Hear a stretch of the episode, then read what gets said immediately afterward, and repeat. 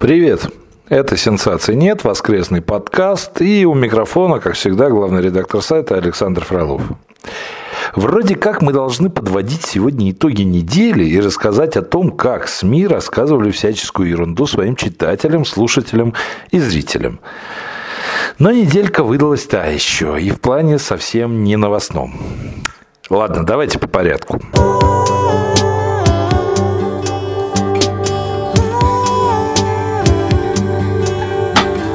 Умные люди рассказывают, что сейчас в моде некий такой стиль под названием сторителлинг.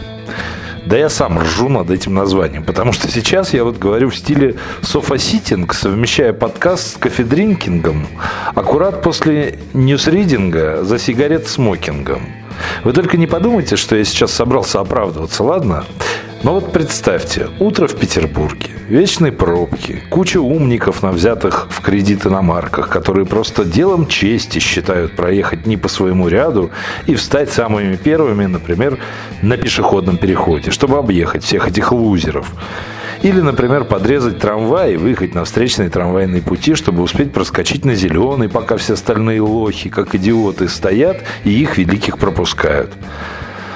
Но вот во всей этой картине одна невзрачная Нива вдруг перестает ехать, потому что у нее внезапно сломалось сцепление и коробка передач. Как вы думаете, есть ли взаимопомощь на дорогах Санкт-Петербурга в утренние часы? Особенно если ты ломаешься на повороте на Пискаревку со Свердловской набережной. Конечно же, есть. Каждый готов тебя радостно подбодрить крепким словом, любой из которых в подкасте произносить нельзя. Поддержать громким гудком клаксона а видя, как ты толкаешь машину руками в поворот, чтобы очистить этот самый поворот, еще и сделать вид, что едет прямо в тебя. Ну, чтобы ты, видимо, быстрее толкал. Я к чему это? Ну, как вы догадались, на Ниве был я. Я к тому, что процесс ремонта сцепления на Ниве довольно долгий, нервный и дорогой. Особенно если ты толкаешь машину ручками до самого СТО. А в голове в этот момент только две мысли. Где взять денег на ремонт и когда же я наконец-то обрадую своих читателей рассказом о том, почему самолеты стали дешевле поездов. И такая дребедень почти каждый день. То тюлень позвонит, то натуральный такой олень. А недавно две газели, ну, в общем, вы все поняли. Больше никаких анонсов на следующую неделю я делать не буду. Сейчас переслушал подкаст недельной давности и понял, что ни одного обещания не выполнил. Ну и второе объявление. Я, честное слово, пытаюсь разобраться с тем, чтобы подкасты начали выходить на Яндексе и Гугле. И по возможности на iTunes. Но так как по образованию я юрист и немножко специалист по строительству магистральных трубопроводов, а не программист, некоторые вещи я просто не понимаю. Но честно, сейчас изучаю. Терпение, господа. Все сделаю. На этом сторителлинг не заканчивается. Хотелось бы еще одной вещью поделиться. Я тут недавно побывал на одном довольно интересном мероприятии, и произошло оно в Великом Новгороде. Это был концерт современной органной музыки польских и российских композиторов. Ну, вот отрывочек для затравки.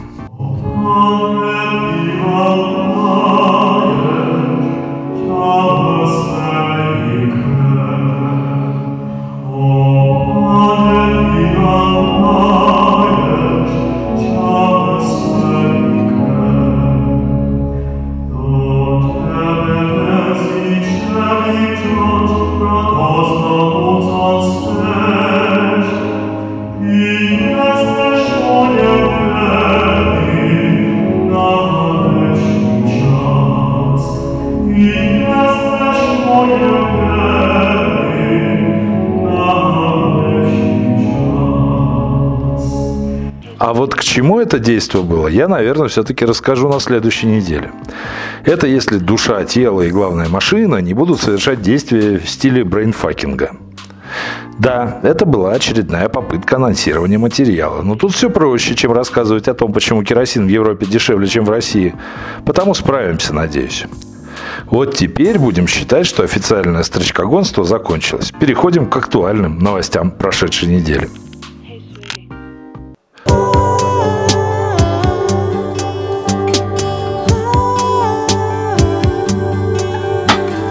Ну что, господа, затариваемся гречкой? Или, как тут говорят в Петербурге, гречей?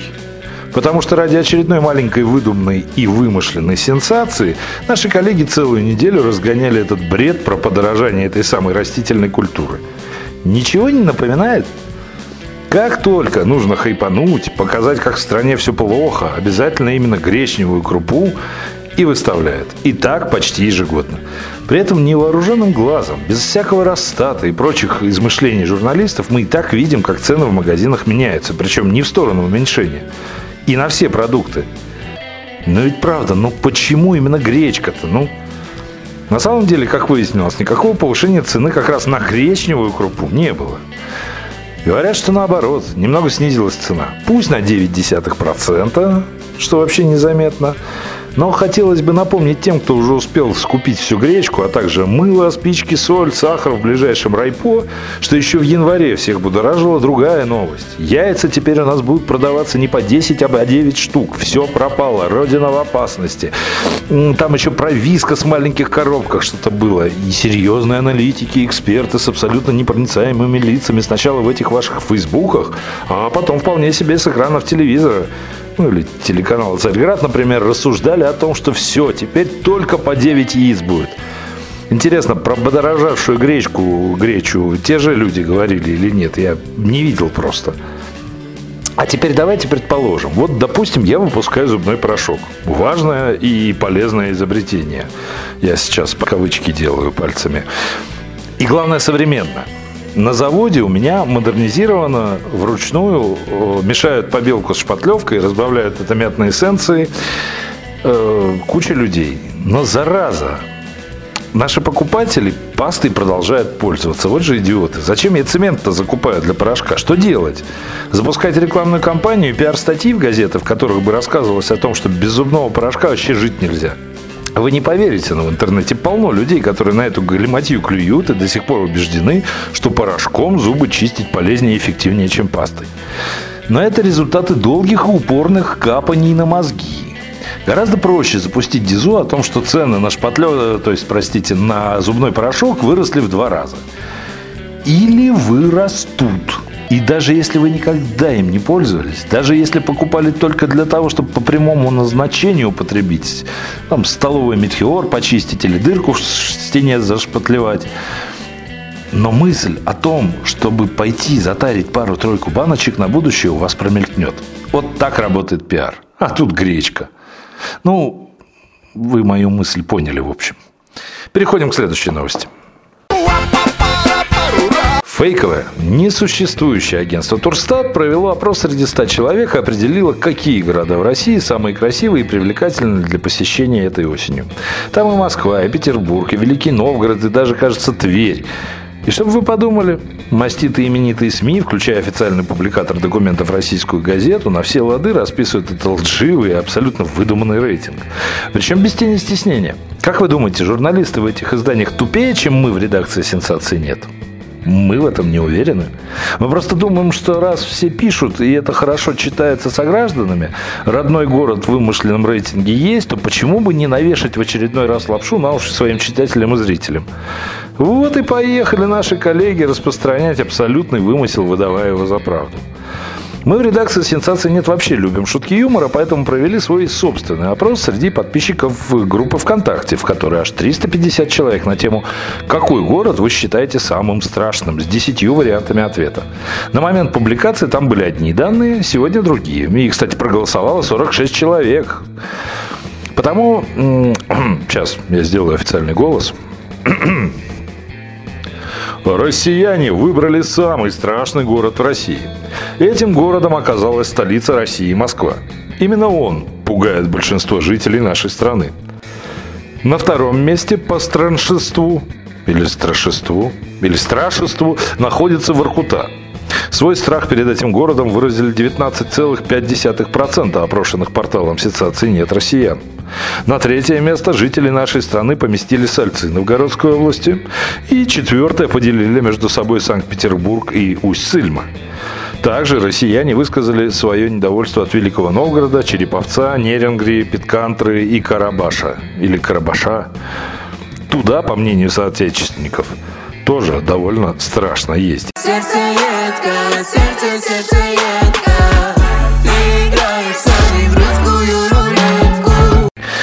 главная новость уходящей недели – это якобы исследование, якобы Роскомнадзора по поводу творчества и внешнего вида Егора Крида. Да, господа, в очередной раз новости культуры у нас становятся наиважнейшими новостями. Почему? Да потому что кликбейт. Нам, журналистам, важно что? Конечно же, информировать население, доносить до них важные вести и рассказывать о том, что происходит.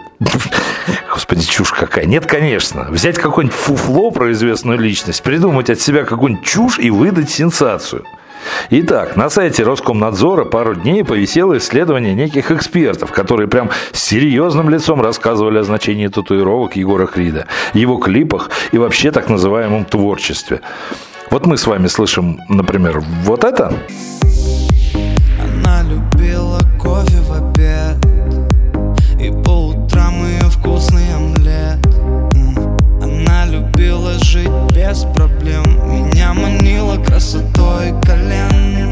Товарищи из Национального совета социальной информации, бумажку которого нашли федеральные коллеги и выдали за исследование якобы Роскомнадзора, слышат в этом примерно вот это.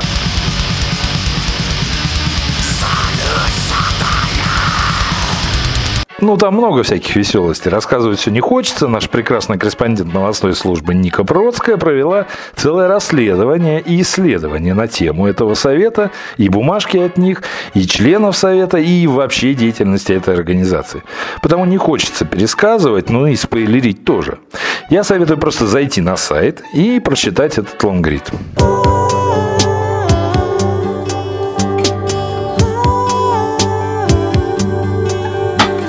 Ну, на самом деле у нас есть много еще чего вам рассказать и чем поделиться. Мы тут немного приближаемся к тому моменту, когда будем уже видеоролики снимать, станем, станем там блогерами на YouTube. И это будет хорошо. Напоследок хотелось бы порадовать наших радиослушателей какой-нибудь не очень раскрученной, но при этом хорошей и мелодичной композицией. И сегодня наш выбор пал на группу Шедда. И давайте, наверное, послушаем расслабляющую, ненапряженную песню под названием «Дерево». Ну а я с вами прощаюсь. Надеюсь на неделю. Подписывайтесь на «Сенсации нет» в социальных сетях и, и не дайте новостям себя обмануть.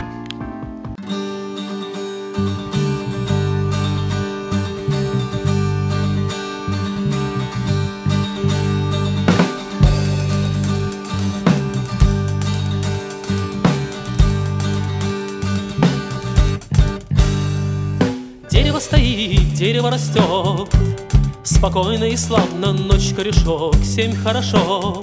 Радуйтесь, люди, кто-то побежит, кто-то упадет. Мир стар, а лес и подавно ночь корешок, семь хорошо, пусть так и будет. И не надо много думать о зеленом листе, и не надо много думать, кто друг, а кто брат. Люди думают о многом, о дереве из тех, кто растет своей дорогой, да неведомо как. Дерево стоит, дерево растет, обиды не помнит, ночь тишина, день тишина небо и камни. Кто-то закричит, кто-то допоет Молчат лишь крона и корни Год тишина, век тишина Знает, куда мне. И не надо много думать о зеленом листе. И не надо много думать, кто друг, а кто враг. Люди думают о многом, о дереве из тех Кто растет своей дорогой, да неведомо как